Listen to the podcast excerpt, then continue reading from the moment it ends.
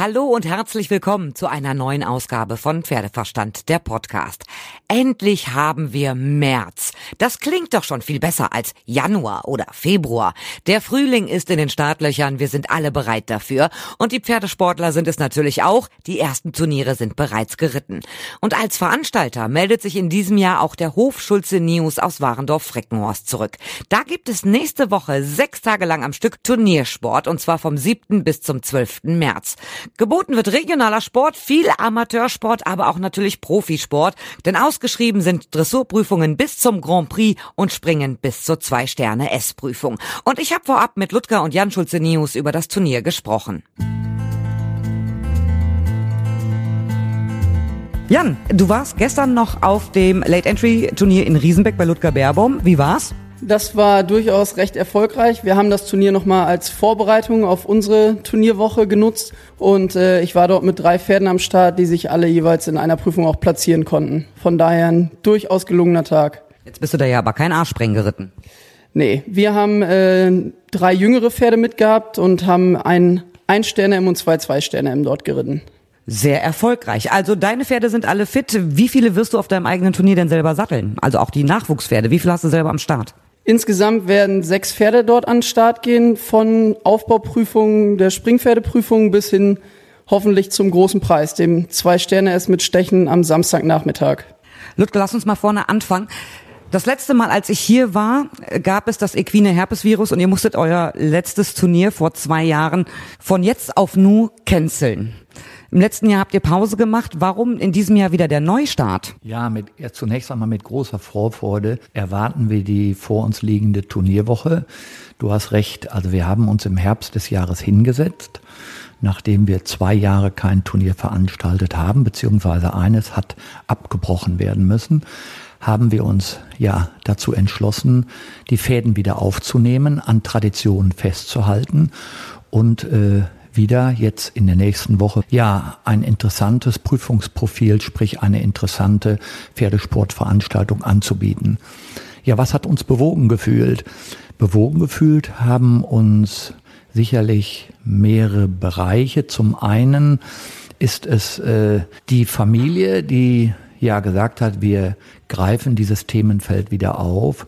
Zum Zweiten haben wir überlegt, wir brauchen für solch ein Event oder Projekt ein großen, großes ehrenamtliches Team und die haben zugesagt und was uns sehr gefreut hat, auch die Sponsoren, die wir angesprochen haben, haben gleich wieder signalisiert, sie tagen dieses Projekt mit und würden sich freuen, sich wieder in dieses Turnierevent mit einzubringen.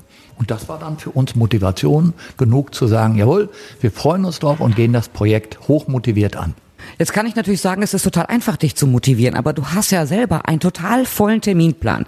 Du hast mir gesagt, vormittags unterrichtest du selber. Ich habe gerade gesehen, als ich auf den Hof gefahren bin, es ist alles zugeparkt. Also hier auf dem Betrieb passiert ja so einiges. Was ist jetzt gerade heute Vormittag in den Reithallen gewesen? Wir haben ja äh, in den Wintermonaten und erfreulicherweise auch darüber hinaus unser Betriebskonzept durch die Corona-Zeit dahingehend verändert, dass wir allwöchentlich zwischen 25 und 30 erwachsene Gäste bei uns haben, die hier eine Woche aus dem Arbeitsalltag aussteigen und bei uns aufsitzen und das Pferd in den Mittelpunkt stellen.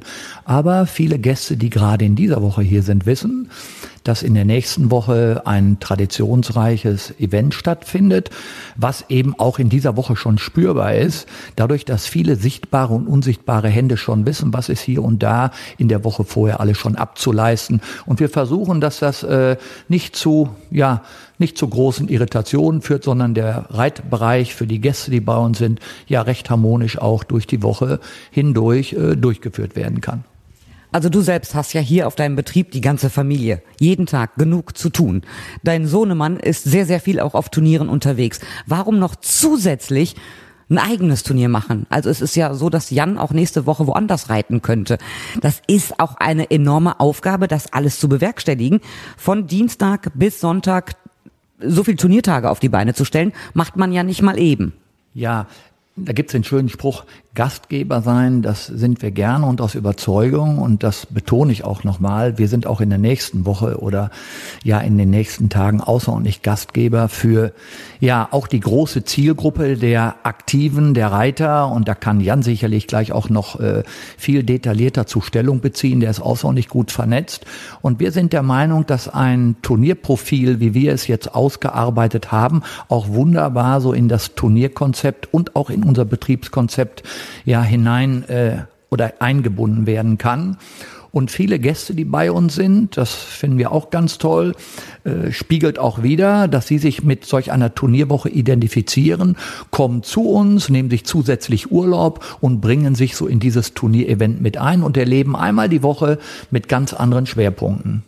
Es geht ja an dem Dienstag los mit den Dressurprüfungen. Wer überlegt sich, welche Prüfungen überhaupt angeboten werden? Also zunächst einmal äh, setzen Jan, Jan, Jans Freundin Annika und wir von der Familie uns hin, überlegen, welches Profil ist zeitgemäß, Dinge verändern sich. Gerade die, die Corona-Situation oder in den letzten zwei Jahren hat sich die Turnierlandschaft äh, nicht unwesentlich verändert. Und ich will nicht vorgreifen, Jan kann da sicherlich gleich äh, detailliert Stellung zu beziehen, aber wir dürfen jetzt schon sagen, wir haben ein außerordentlich gutes Nennungsergebnis. Und das spricht sicherlich auch dafür, dass wir uns oder dass unsere Überlegungen, welches Prüfungsprofil bieten wir an, ich sag mal, möglichst viele angesprochen haben. Das freut uns und motiviert uns natürlich natürlich auch.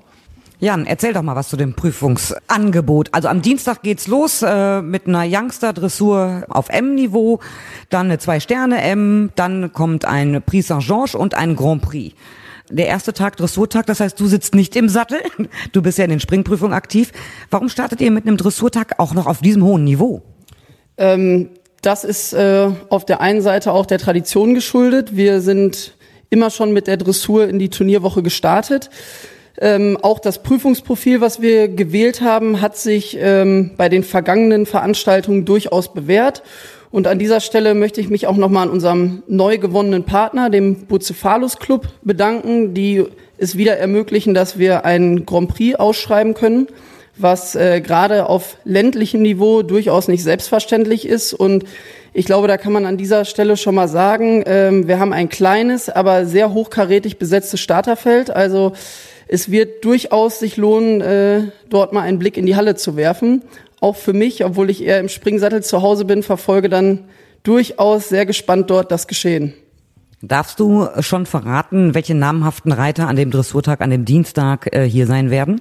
Ähm, um mal welche jetzt aus meiner Altersklasse zu nennen, die durchaus aber auch auf internationaler Ebene zu Hause sind, ist da auf einmal Bianca Nowak, die auch in Warndorf beheimatet ist und ähm, Katharina Hemmer aus dem Stall von Huberto Schmidt, um nur mal zwei Namen zu nennen. An dem Mittwoch geht es dann weiter mit Springpferdeprüfungen von Klasse A bis Klasse M. Das heißt, da wirst du dann auch aktiv sein mit den Jungpferden. Dann stehen also die Youngster Springpferde im Vordergrund. Genau, Mittwoch äh, steht bei uns dann immer ganz im Zeichen der Jungpferde. Das haben wir auch ganz bewusst so gewählt, ähm, dass die Profis wirklich einen Tag haben, wo nur die jungen Pferde geritten werden können. Darüber hinaus äh, haben wir auch viele Amateure, die, an, die sich extra Urlaub nehmen, um an dem Mittwoch hier ihre jungen Pferde zu präsentieren. Und äh, auch an dem Tag werde ich dann das erste Mal aktiv in den Sattel steigen. Ich glaube, das ist ähm, gerade für Leute, die am Jungpferdesport interessiert sind, immer wieder ein sehr, sehr interessanter Tag, da wir wirklich von morgens acht bis abends acht hochkarätige junge Pferde hier am Start sehen werden. Der Donnerstag ist auch wieder ein Springtag, Youngster Springprüfung der Klasse M für sechs bis neunjährige, ein zwei Sterne M, ein ein Sterne S und ein A-Springen abends noch. Was gibt's da Besonderes an dem Tag? Also abgesehen davon, dass natürlich ein S-Springen immer sehenswert ist. Dazu muss man vielleicht vorweg einmal sagen, dass wir unser Prüfungsprofil an den Kerntagen Donnerstag bis Sonntag nochmal modifiziert haben. Wir haben es etwas klassischer aufgeteilt, eine Youngster-Tour, eine mittlere Tour und eine große Tour. Hauptsächlich erstmal für die Profis, haben aber darüber hinaus einen sehr großen Fokus diesmal auf den regionalen und auf den Amateursport gesetzt. Das zieht sich eigentlich wie so ein roter Faden durch alle Tage durch. Du hattest es schon angesprochen, gerade am Donnerstagabend äh, werden wir schon mit einem A-Springen beginnen. Ganz bewusst im Abendbereich, dass auch Kinder, Jugendliche, aber auch die Erwachsenen ganz normal ihren Alltag gestalten können und dann abends auch hier ihre Pferde auf dem Turnier präsentieren können. Und so geht es dann auch am Freitag weiter. Und ein ganz besonderes Highlight, ähm, das möchte ich an dieser Stelle schon mal sagen, ist der Sonntag, weil der steht wirklich rein im Zeichen der Kinder und der Amateure. Dort haben wir ein Zwei-Sterne-M und ein Springen der Klasse S, nur für Amateure mit einem sehr, sehr guten Nennungsergebnis, will ich mal sagen. Da haben wir, glaube ich, wirklich den Zahn der Zeit gut getroffen, äh, mit über 50 Nennungen in den S-Springen. Und darüber hinaus, äh, um auch den ganz Kleinen die gerade erst die ersten Schritte vielleicht auch in dem Sport machen, mal so eine Kulisse zu bieten, haben wir einen Springreiterwettbewerb und ein E-Springen ausgeschrieben, wo wir natürlich dann auch die ganze Familie herzlich zu uns einladen. Ihr habt einen großen Preis von Flintrup. Flintrup ist ja die Bauerschaft, in der ihr hier beheimatet seid. Äh, Springprüfung zwei Sterne S mit Stechen. Wirst du damit im Stechen dabei sein? Ich hoffe natürlich ja. Ähm, das letzte Mal, dass ich im Stechen war, ist schon einige Jahre her. Äh, bis jetzt ist es mir noch nicht geglückt, den großen Preis hier vor heimischer Kulisse zu gewinnen. Äh, man sagt ja auch häufig, zu Hause ist es meistens am schwersten. Aber da ich weiß, wie schön die Atmosphäre und die Kulisse hier samstags ist, ist das auf jeden Fall mein Ziel, da im Stechen dabei zu sein und vielleicht auch dann vorne mitzumischen. Ihr seid eine Fünf-Sterne-Fachschule Reiten. Ihr habt ideale Bedingungen. Eure Anlage ist einfach ein Traum. Die Halle ist super schön, hell, groß, die Außenplätze. Ihr habt hier wirklich ein Fünf-Sterne-Deluxe-Paradies geschaffen. Aber wenn du jetzt selber ja auf so vielen Turnieren unterwegs bist, guckst du dir noch mal das ein oder andere ab, wo du sagst, oh, das könnten wir bei uns zu Hause auch mal umsetzen? Tatsächlich ist das als Turnierveranstalter, so wie wir es sind, eins meiner, meiner, meiner Hauptaugenmerke geworden. Ähm, wir tauschen uns äh, untereinander, glaube ich, genauso viel darüber aus, was man auf den Turnieren so mitnimmt, äh, sowohl auf den regionalen als auch auf den überregionalen Turnieren und versucht sich irgendwo immer wieder inspirieren zu lassen und auch neue Ideen dann hier mit einzubringen. Also das äh, ist schon sehr interessant, wie sich da auch so der Blickwinkel verändert, wenn man selber Turnierveranstalter ist wenn du jetzt mal träumen darfst und in die Zukunft blicken darfst, was wäre noch für dich äh, so ein Ziel, wo du sagst, ja, das möchte ich auf einem unserer zukünftigen Turniere definitiv auch umsetzen?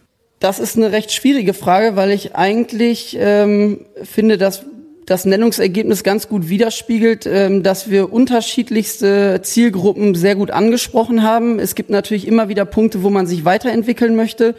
Ähm, Gerade wenn ich auf den Dressurtag gucke, wie da auch die Nachfrage ist, würden wir natürlich gerne da auch das Prüfungsprofil nochmal vielleicht auch erweitern. Wir sind natürlich zeitlich immer etwas begrenzt und darüber hinaus auch äh, den Bereich des Amateursports, weil ich glaube, das ist ein ganz wichtiger Punkt, den wir uns auch auf die Fahnen geschrieben haben, den wir durchaus in den nächsten Jahren noch weiter ausbauen möchten. Worauf freust du dich denn jetzt am meisten, wenn es losgeht? Abgesehen davon, dass natürlich unheimlich viel Arbeit noch äh, auf euch zukommt und ihr die ganze Zeit über richtig lange arbeiten werdet. Also der Tag fängt früh an und abends ist sehr spät Schluss und die Nacht wird immer kurz. Worauf freust du dich am meisten? Also ich freue mich eigentlich auf die gesamte Turnierwoche, weil es ist einfach schön, wie mein Vater eben auch schon gesagt hat, als Gastgeber die Leute hier bei uns auf der Anlage begrüßen zu dürfen.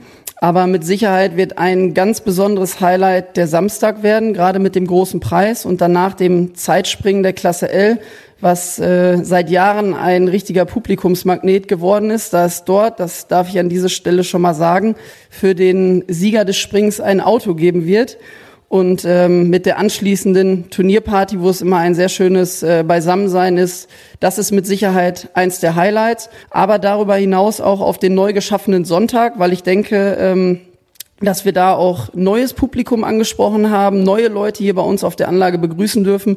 Und auch das sind immer wieder sehr schöne Begegnungen und Gespräche, die man dort führen kann. Du hast gesagt, es gibt ein Auto. Es ist kein Spielzeugauto, sondern ein tatsächlich fahrbares Auto, mit dem man von A nach B fahren kann? Ganz genau. Ähm, mittlerweile will ich mal sagen, ist es ja schon Tradition geworden. Es wird jetzt das dritte Mal sein, dass es ein Auto zu gewinnen gibt in der Prüfung. An dieser Stelle möchte ich mich da auch nochmal an meine Freunde und Bekannten richten, die da wieder sofort mit dabei waren, als ich die Idee in den Raum geworfen habe, sollen wir das nicht wieder machen? Ähm, es ist super gut angekommen und alle haben sofort mitgezogen. Wir konnten sogar noch neue Leute gewinnen. Also da war ich wirklich mehr als überrascht und bin sehr, sehr dankbar, dass auch da die Unterstützung für unsere Veranstaltung so groß war. Jetzt hau noch mal ein paar Namen raus. Wer ist im Springensattel noch hier am Start? Da will ich auch erstmal zunächst, glaube ich, die jüngeren Leute nennen. Ähm, zum einen Philipp Schulze-Tophoff aus Havigsbeck, aktuell sehr erfolgreich auf internationaler Ebene. Ähm, dann der Aachensieger Gerrit Nieberg, auch enger Freund der Familie wird äh, zumindest in den Jungpferdeprüfungen am Start sein, wenn er es am Wochenende schafft, auch da zu uns kommen. Äh, und natürlich so Größen wie Felix Hassmann werden auch zu uns kommen. Ich werde auch da sein, aber nicht im Sattel. So, ich sag erstmal vielen herzlichen Dank und ich freue mich auch auf diese Turnierwoche und äh, dann sehen wir uns da. Ja, wir freuen uns. So, das war's soweit von mir. Vielleicht sehen wir uns ja auf dem Turnier auf dem Hof Schulze News. Und ihr könnt mir schreiben über pferdeverstand.podcastfabrik.de, über die Facebook-Seite oder über Instagram. Und ich hoffe, ihr seid auch beim nächsten Mal wieder dabei, wenn es wieder heißt Pferdeverstand der Podcast.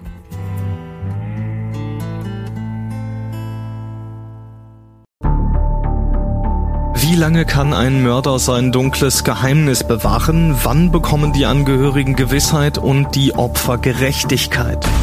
Jedes Jahr werden bei der Polizei rund 100.000 Menschen als vermisst gemeldet. Drei Prozent davon, also 3000 Menschen, bleiben länger als ein Jahr verschwunden. Einige werden nie wieder gesehen. Seit gut drei Jahren arbeitet die Polizei in NRW mit sogenannten Cold Case Units. Das sind Abteilungen, die wirklich nur damit beschäftigt sind, Mordfälle zu bearbeiten, die teilweise seit Jahrzehnten ungeklärt sind. Ich bin Mike Mattis, Radioredakteur und News Anchor und ich spreche mit Ermittlern über diese Fälle. In meinem Podcast Licht ins Dunkel, Cold Cases und ungeklärte Vermisstenfälle von hier beleuchten wir gemeinsam mit Profilern, Staatsanwälten und Mordermittlern Cold Cases und ungeklärte Vermisstenfälle aus ganz Deutschland. Immer in der Hoffnung, dass Angehörige endlich Gewissheit und die Opfer Gerechtigkeit bekommen. Licht ins Dunkel. Cold Cases und ungeklärte Vermisstenfälle von hier. Eine Produktion von Mike Mattis und der Podcastfabrik.